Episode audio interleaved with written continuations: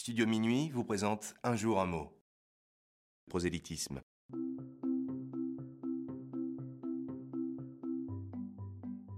Aujourd'hui, notre mot du jour est prosélytisme qui prend un Y après le L.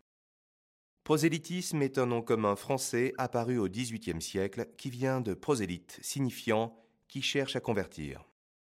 On peut définir prosélytisme comme étant un excès de zèle pour imposer ses idées ou pour convaincre des gens. Par exemple, cet homme politique fait du prosélytisme pour grappiller quelques voix. Ou encore, quel prosélytisme à tout va lors du discours de fin d'année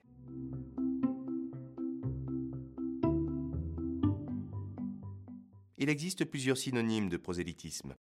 En voici quelques-uns. Militantisme, propagande, mensonge. Ou encore dogmatique. Pour dire le contraire de prosélytisme, on peut utiliser vérité, honnêteté, effacé, et enfin, sans assurance.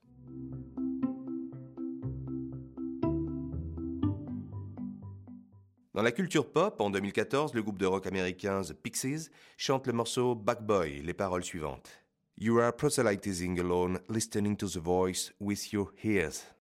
Ce qui veut dire, tu fais du prosélytisme seul, écoutant le son de ta voix avec tes oreilles.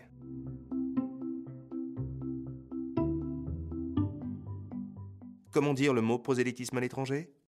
Voici la traduction du mot en quatre langues. En anglais, proselytizing. En allemand, missionierung.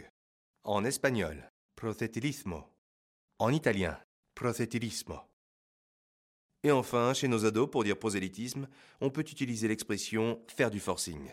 Par exemple, il est trop relou à faire du forcing pour jouer à Fortnite. Et voilà, c'est la fin de Un mot un jour.